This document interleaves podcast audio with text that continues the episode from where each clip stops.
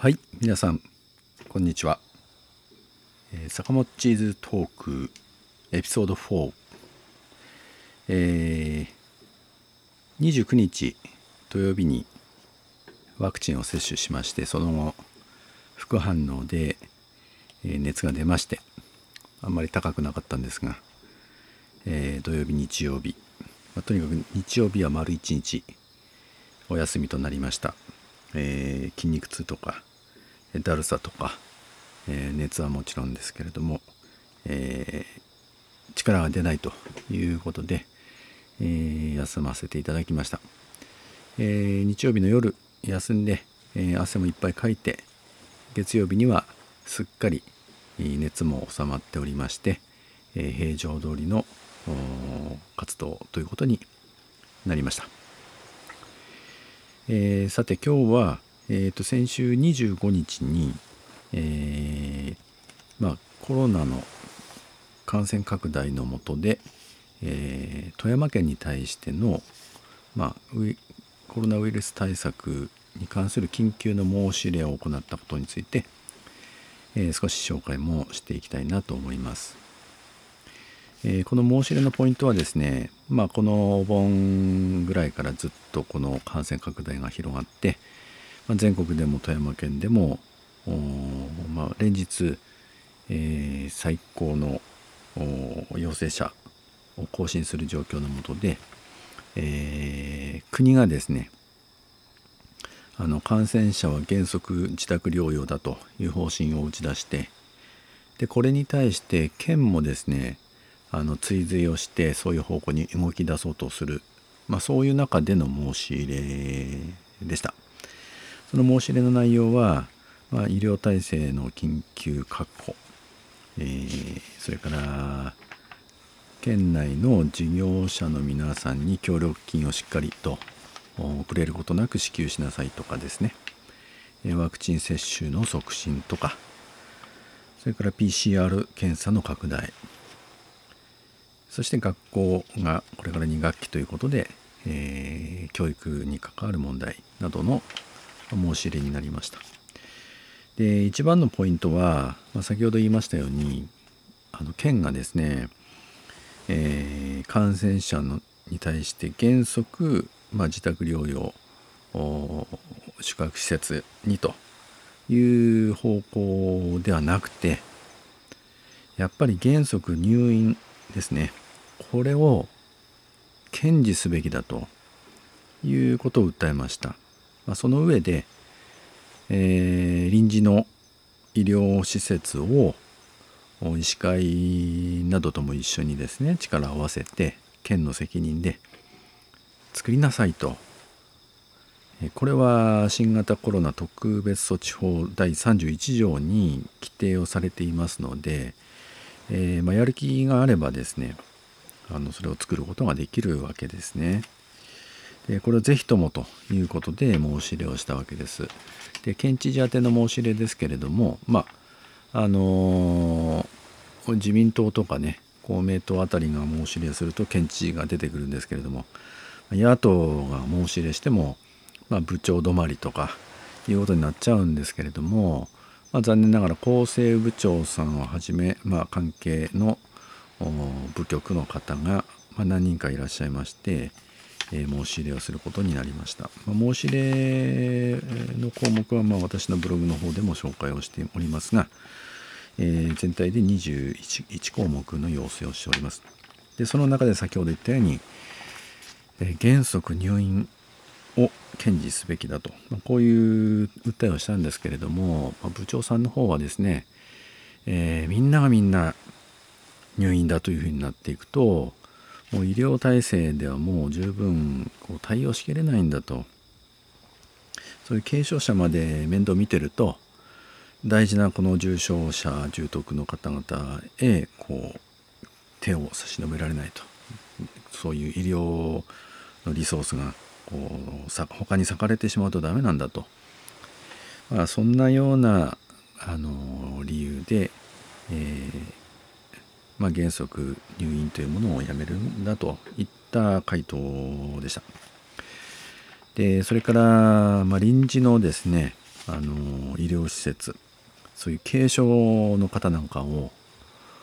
臨時の医療施設にやっぱり入れて治療を施すというふうにできるようにすべきじゃないかというふうに言ったんですね。であのもちろんこうたくさんの方がおられるのであの100%それができれば全員が全員こう治療を受けられるかっていう問題はまあ残るんですけども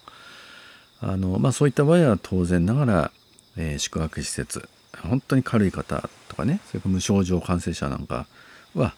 あのこう一定期間ホテルの方に、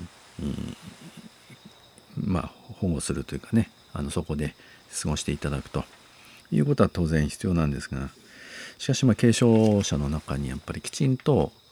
対応すべき人がいるんじゃないかなと思うんですね。で全国的にも軽症者軽症だと自宅を自宅待機してくださいね、えー、熱はどうですか？あまり出てませんねとか、えー、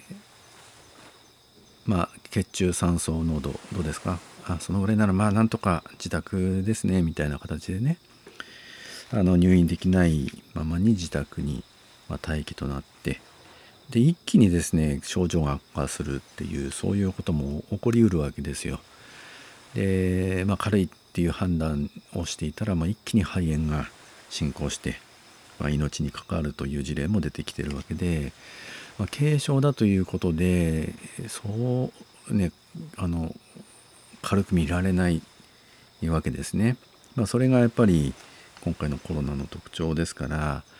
やはりそういう軽症者の方もきちんとこう治療できるようなそういう場が必要だと思うんですね。やはり軽症の間に、まあ、治療を施して、まあ、今いろいろこう効果のある薬も出てきてますのでその軽症者のうちにこの早く治療ができれば、まあ、そういう方々の、まあ、完治までの時間が短くなるわけですしそういうこの軽症者が治療できるような条件がこうなければえー、悪化した状態でですねいやもうこれはもう病院入院しなきゃいけないんだっていう悪化した状態で病院にどんどんこうあの送り込まれていくことになると、まあ、病院でも他の方々の治療をやってるわけで病院の、まあ、医療の逼迫っていうことになりかねませんし、えー、そういうこう初期の治療が十分できないまま入院しちゃうとその人たちがまた、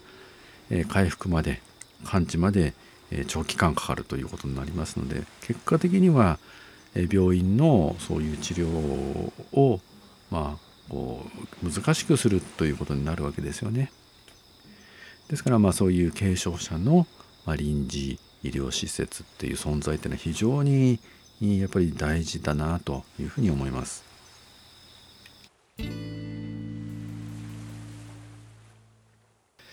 でこの点では、えー、福井県はまあ注目をされてるんですけれどもいわゆる野戦病院、まあ、あまり野戦病院という言葉をあの使いたくないんですけども臨時の医療施設です。でここではですね体育館1つ確保してそれで100名の方、まあ、100床ですねベッドを用意してそれで血中酸素濃度を測るような、まあ、いわゆるパルスオキシメーターっていうやつですね。そういうものを持っていたりそれから、まあ、県内のこう医療機関から派遣されたお医者さんとか看護師さんとか、まあ、24時間体制で、えー、対応できると、まあ、パーティションもきちんとあると。いうようなですね施設を作ったんですね。でこれはえっ、ー、とまあ福井県って大体富山県、まあ、似たようなもんなんですけどねあの田舎の県なんですが、えー、この感染者数でいうと富山県の半分ぐらいしかないんですね。で、まあ、そういう福井県でも、まあ、今後感染者が急速に増えていくことを見越して、え、医師会とか県がですね早い段階で5月の段階でそういう準備というか、まあ、議論を始めてやはりこれは作るべきだということになってそれで6月県議会でも予算が、えー、何千万円ですかねそういう5,000万円だったかなあのそういう予算を取ってそれで体育館を確保してこの空調設備をつけてということでこの8月から稼働することになったようです。で福井県のこう姿勢ですよねあの絶対に自宅療養させないんだとこういう固い決意というか姿勢というかあのそういうものがね福井県にはあるなと思うんですよね。あのまあこれネットで見ていたら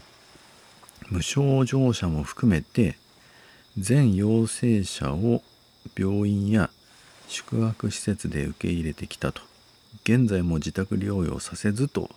そういう立場を貫いているんだと。いうようなあの記述もありました。やはりですねあのそういう立場に立ってこそこの、まあ、特措法で言われてる臨時医療施設をやっぱり作ろうじゃないかと。いやいろいろね医師会お医者さんの方も大変だろうけどもここはぜひ福井県内のそういう感染者をこう抑えるためにもまた感染者の方々のね命を救うためにもやっぱりここはね医者の皆さんもぜひ協力してくださいよというような議論があったと思うんですね。ここはやっぱり県の姿勢県知事の姿勢がやっぱり大きいんじゃないかなというふうにあの感じます。あのまあ、先ほど言ったように富山県は、まあ、政府が、えー、原則自宅療養っていうふうにしたので、まあ、富山県も大変だよね。病院もなかなか受け入れてくれないしお医者さんもなかなか協力してくれないだろうしまあねやっぱりあの全部が全部原則入院っていうふうにするとそれはもう大変だよみたいなことでやっぱ安易にこう原則入院をこうやめてそれであの、まあ、自宅療養とか、えー、宿泊施設療養という方向にこうぐっと流れていくわけですね。でそうやっちゃうとやっぱりこう大事な医療体制の強化とかやっぱそこは定まらないんでそこに向かわないと思うんですよね。でやっぱ県がねもう絶対これは富山県民の命を守るためにあの原則入院したいのでここはぜひ協力してくださいよと、ね、医師会の皆さんぜひこう会員の、ね、医療機関の皆さんお医者さんの皆さんに声かけて、えー、そういうコロナ受け入れの病床をこう増やしてもらえる病院増えるようにあるいは病床をさらに増やしてもらえるようにぜひ協力をこうお願いしてくださいみたいなねこういうことが大事じゃないかなというふうに、えー、思いました。まあそういう意味ではあのこう政府の言いなりになっているというか、まあ、政府の言う通りの優等生のようなこの、まあ、富山県政、まあ、富山のね自民党県政っていうのはどうかなと問題があるなというふうにあの思いました。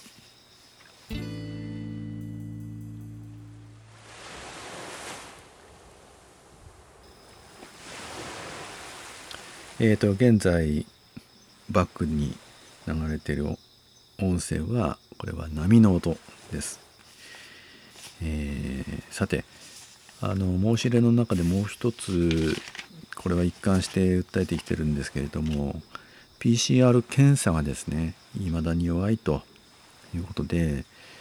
えー、これはやっぱりねあのこれだけ感染が爆発してそれで感染経路が不明なそういう陽性者がもうたくさんいてね。で、まあ、感染力が非常に強いデルタ株になっているということがあってやはりあの感染者がどこにいるのかで無症状の感染者も含めてやっぱりどれだけいるのかどこにいるのかっていうことをやっぱり早くつかむと掴んで対処する、まあ、隔離保護する、えー、あるいは、えー、宿泊施設に、入ってもらうとか。そういう対応をやっぱ機敏にしていかないとこの急速な感染拡大こう対応できないわけですね食い止められない。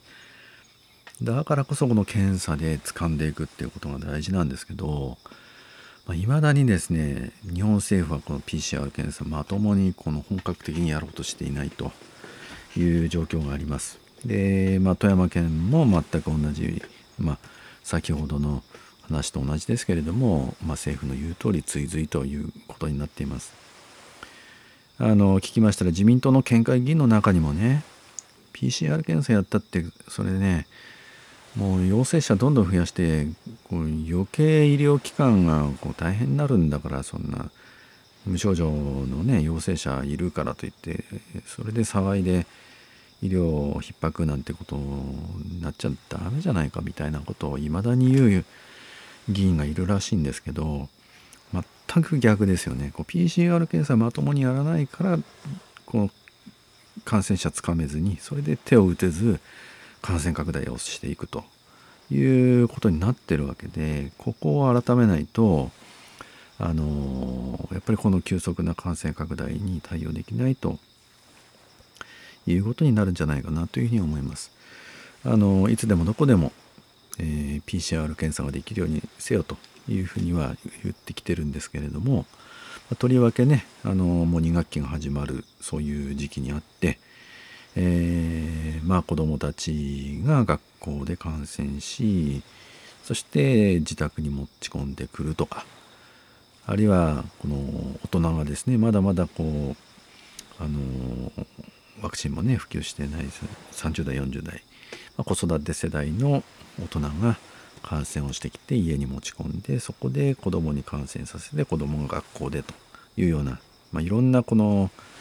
感染の広がりがあるんですけれども、まあ、そういうことを考えれば事業所会社で PCR 検査を定期的にやるとか、まあ、学校教育機関での教職員とかもちろん子どもとかそれから保育関係学童保育医療介護そういった関係のところをですねやっぱりあのこう感染を媒介するようなそういう、えー、可能性の高いような分野で一気に PCR 検査をやる定期的にやるというようなことも必要ではないかなというふうに、えー、思います。まああのたくさんの要望してきましたが、まあ、そういったようなことなど、まあ、細かく、えー、要望をしてきました。で残念ながらですね、まあ、あの25日にそういう申し入れをしてきたんですけど、えー、まああの県の方は、まあ、その我々が申し入れをそのした日ですね25日その日に、まあ、県知事さんは、えー、原則入院を見直すんだというようなことを、まあ、発表されて、まあ、非常に残念なんですけども、まあ、そういう県政であってもあの引き続きですねえー、コロナ感染から県民の命を守るために、まあ、最大限のことをやっていきたいなと日本共産党として、えー、進めていきたいなというふうに思っているところです。えーと、ちょっと時間が長くなりました。えっ、ー、と今日のところはこの辺で終わりたいと思います。坂本チーズトークエピソード4、えー、8月31日でした。ありがとうございました。